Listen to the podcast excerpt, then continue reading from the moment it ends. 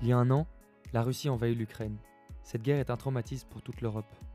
Et encore aujourd'hui, les Ukrainiens souffrent des nombreux bombardements. Mais qu'en est-il des pays frontaliers? Nous avons interrogé la jeune génération. Au bout du fil, ils témoignent. Aro, à Helsinki, en Finlande. Äh, mun nimi on Aaro. Olen tosiaan Salut, 23-vuotias. Je m'appelle Haro, je viens d'Helsinki, en Finlande. Comme on le sait, l'invasion de l'Ukraine, ça se passe pas vraiment bien pour les Russes. Mais au début, quand ça a commencé, la plupart des Finlandais se sont demandé et si? Et si la Russie réussissait à envahir l'Ukraine? Est-ce que ça voudrait dire qu'on pourrait être les suivants? En plus, historiquement, on a déjà été envahi par la Russie, on a déjà été en guerre contre la Russie. Je pense qu'il y a toujours de la rancune venant des plus vieilles générations en Finlande. Quand la guerre a commencé, j'ai remarqué que ces idéologies anti-russes sont revenues un peu dans le discours des vieilles générations. Un truc marrant, c'est qu'il y a un restaurant à Helsinki euh, qui sert des bulini et d'autres spécialités russes et ukrainiennes, qui a été tagué avec des slogans anti-russes pour protester euh, contre la guerre, alors qu'en fait, ben, le patron du restaurant est, est ukrainien.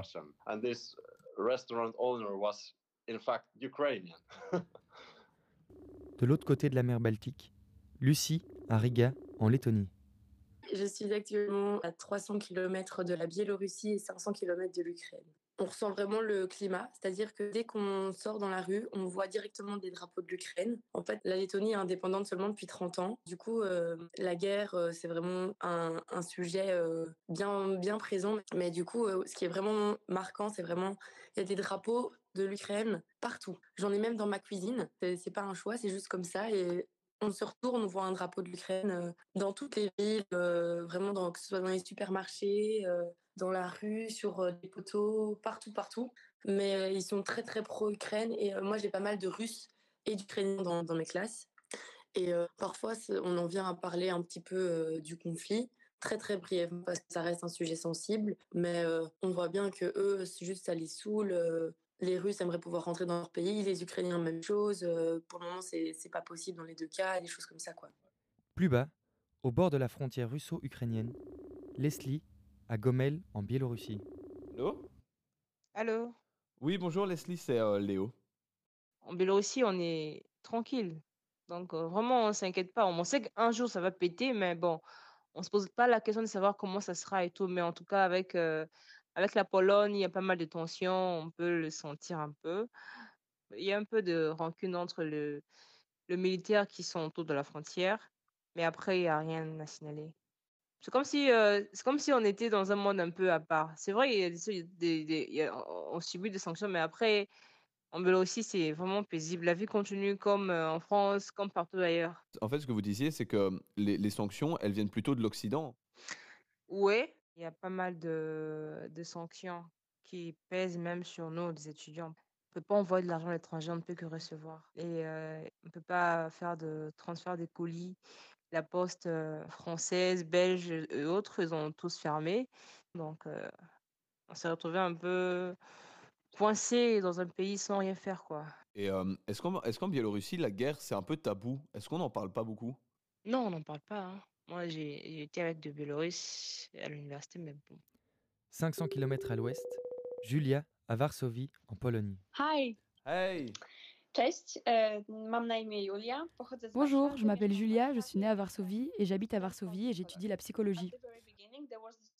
Mais au début, il y avait des groupes de gens qui disaient que la Pologne serait la prochaine sur la liste et que la Russie ne s'arrêterait pas là. Euh, honnêtement, j'ai eu l'impression que le temps s'était arrêté et on marchait tous comme des zombies. En Pologne, la guerre faisait partie um, de notre quotidien de tous les jours. Pas la guerre à proprement parler, mais les gares sont devenues des sortes de refuges pour les Ukrainiens, par exemple. On pouvait les voir tous les jours en voyageant en train. Euh, je me souviens avoir vu des stories sur Insta et euh, je pouvais différencier euh, les Polonais et les étrangers parce que mes amis à l'étranger postaient des vidéos de soirées, de uh, videos sorties, en train de boire, de s'amuser. Mais nous, on n'aurait jamais osé faire des stories comme ça parce que tout tournait vraiment autour de la guerre. Plus bas, entre la Tchéquie et la Hongrie, Igor à Bratislava, en Slovaquie. Hey. Hello, nice to meet you. Hello, nice to meet you too. You alright? Salut, je m'appelle Igor et je viens de Bratislava. Je connais that pas le nombre de réfugiés en Slovaquie, mais je les vois souvent. Quand je balade mon chien dans le quartier, of j'en vois, je vois plein d'Ukrainiens. yeah, we have we have a lot of them in Slovakia, and there were a lot of initiatives established to help these people.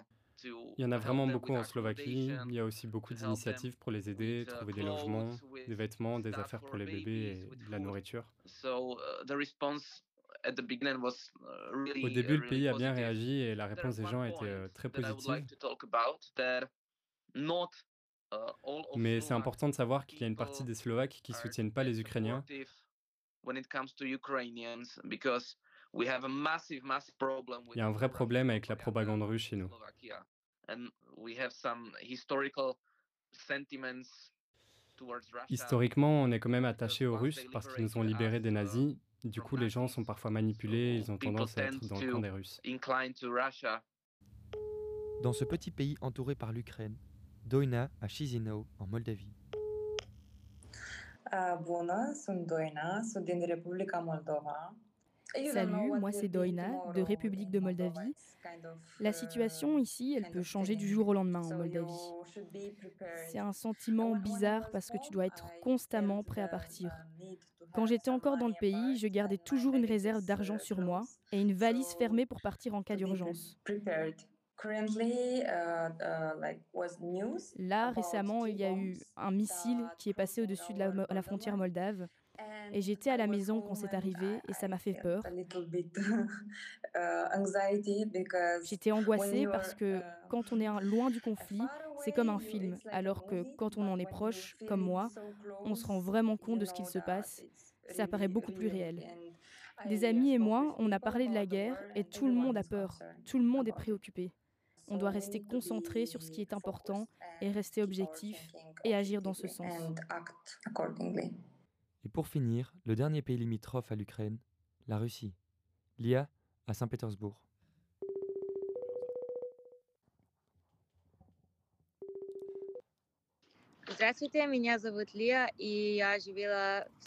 Salut, je m'appelle Lia et j'ai vécu à Saint-Pétersbourg pendant le début de la guerre.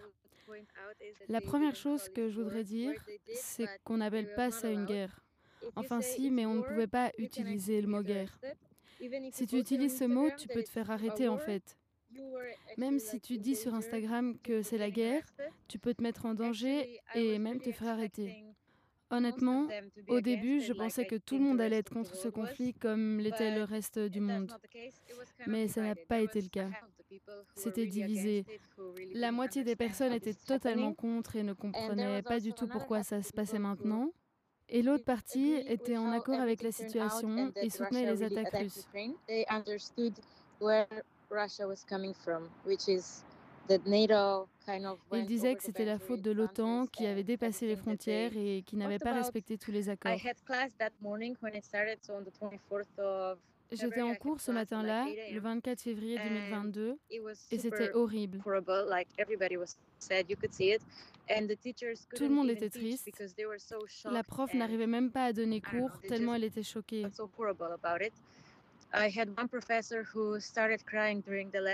J'ai une autre prof qui a commencé à pleurer en cours et elle nous disait aujourd'hui on vit une période très difficile.